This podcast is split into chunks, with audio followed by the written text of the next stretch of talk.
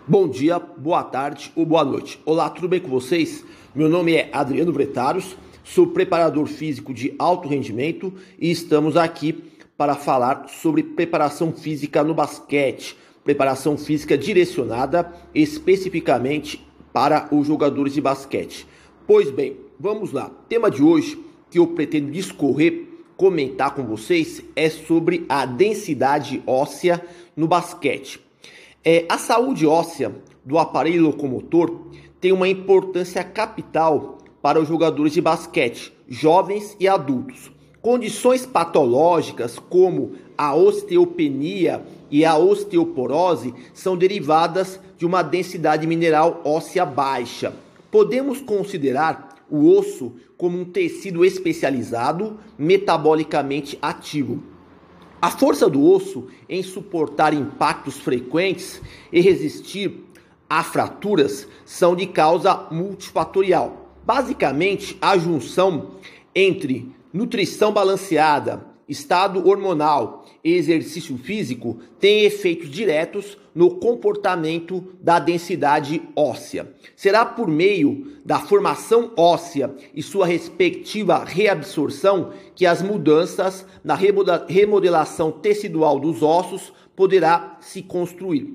Os exercícios utilizados nas sessões de treinamento podem modificar a geometria óssea em determinadas regiões do corpo, fortalecendo a capacidade do aparelho locomotor de sofrer impactos e diminuindo o risco da incidência de fraturas. Nesse sentido, o estresse mecânico provocado pelos movimentos que os jogadores de basquete executam nos treinos e competições, como os sprints, mudanças bruscas de direção e saltos, conseguem elevar a responsividade óssea, desencadeando influência positiva na densidade mineral do aparelho locomotor. Por exemplo, saltos e aterrissagens induzem a grandes forças de reação ao solo que irão resultar em um estímulo osteogênico adicional. Também as tarefas constantes de sprints acelerativos e mudança de direção produzem forças com vetores adicionais sobre os ossos de maneira triplanar, envolvendo forças compressivas que vão modelar a densidade óssea de forma satisfatória. Então, percebe-se que o estresse mecânico das variadas ações motoras do basquete acarretam em um tipo de rigidez, tornando os ossos mais resistentes a fraturas de diversas ordens.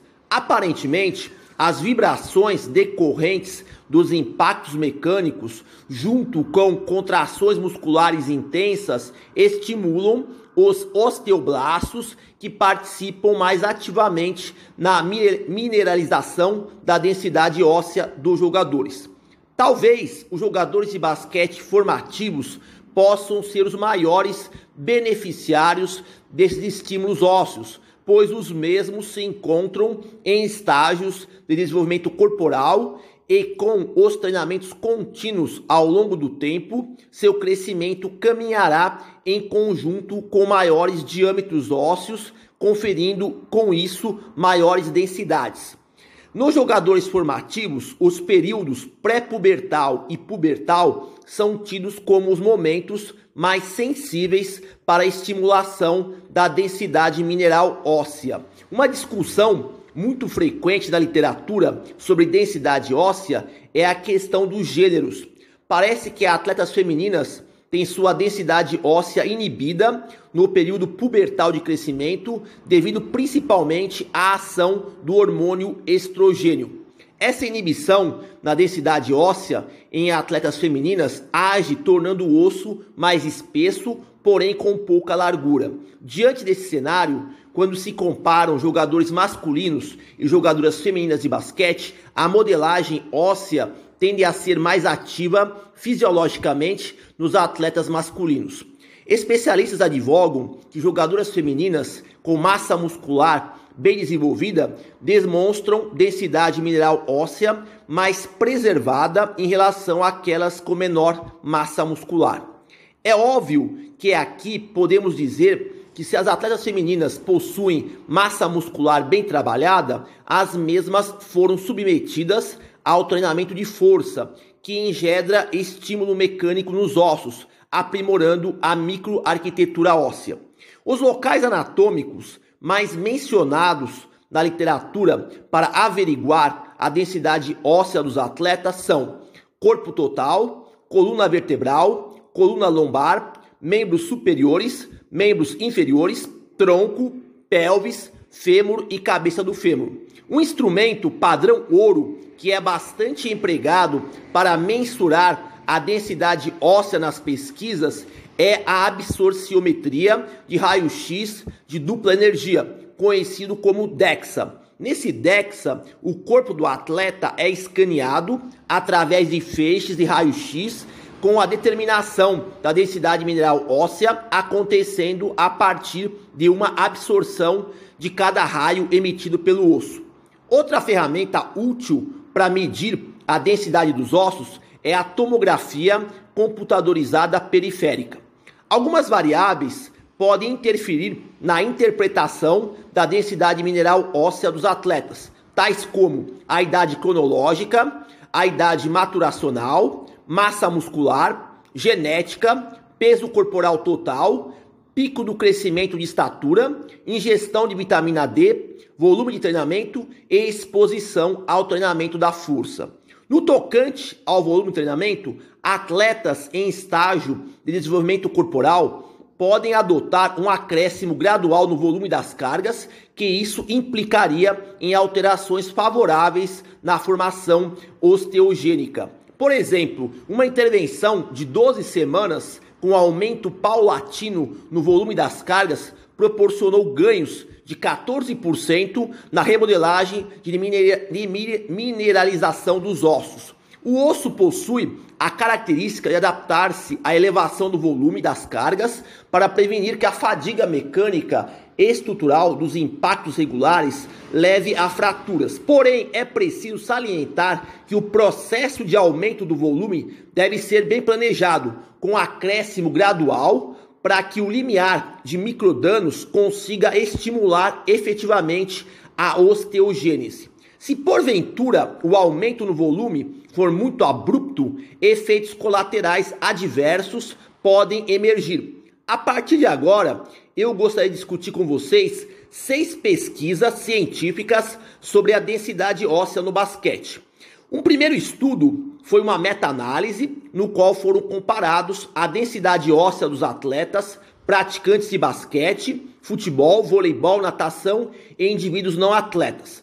Foram encontrados evidências mostrando que os jogadores de basquete possuem densidade óssea maior quando comparado com estas outras modalidades esportivas. Nas seguintes regiões do corpo: massa corporal total, coluna lombar, coluna vertebral, membros superiores, membros inferiores, pelvis, tronco e cabeça do fêmur. Uma segunda pesquisa comparou jogadoras femininas de basquete versus um grupo de mulheres universitárias na composição de massa óssea. Nos resultados, foi comprovado as jogadoras femininas possuíam maior densidade mineral óssea nas seguintes regiões: coluna vertebral, coluna lombar, membros inferiores e membros superiores dominantes do que o grupo controle. Outro dado que o marcador bioquímico de formação óssea, como a osteocalcina, conseguiu apresentar valores superiores nas jogadoras femininas quando comparado ao grupo de mulheres universitárias.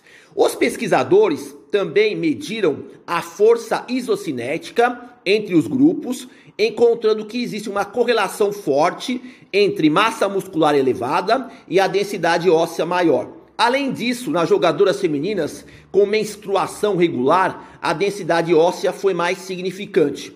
No terceiro estudo, realizado com jogadores de basquete profissional, encontrou que as regiões anatômicas do quadril e do fêmur tinham maior desenvolvimento da densidade mineral óssea em relação a outras áreas que foram analisadas.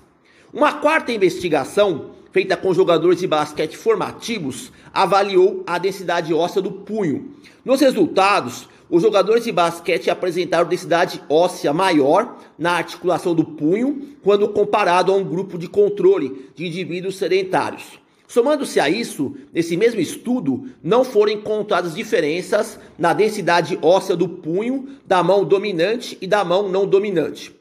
Na quarta pesquisa, feita com jogadores formativos, verificou-se que quanto maior o tempo de prática no basquete, maior foi o conteúdo da densidade óssea dos jogadores, revelando com isso a importância do treinamento sistemático a longo prazo na manutenção da saúde óssea dos atletas.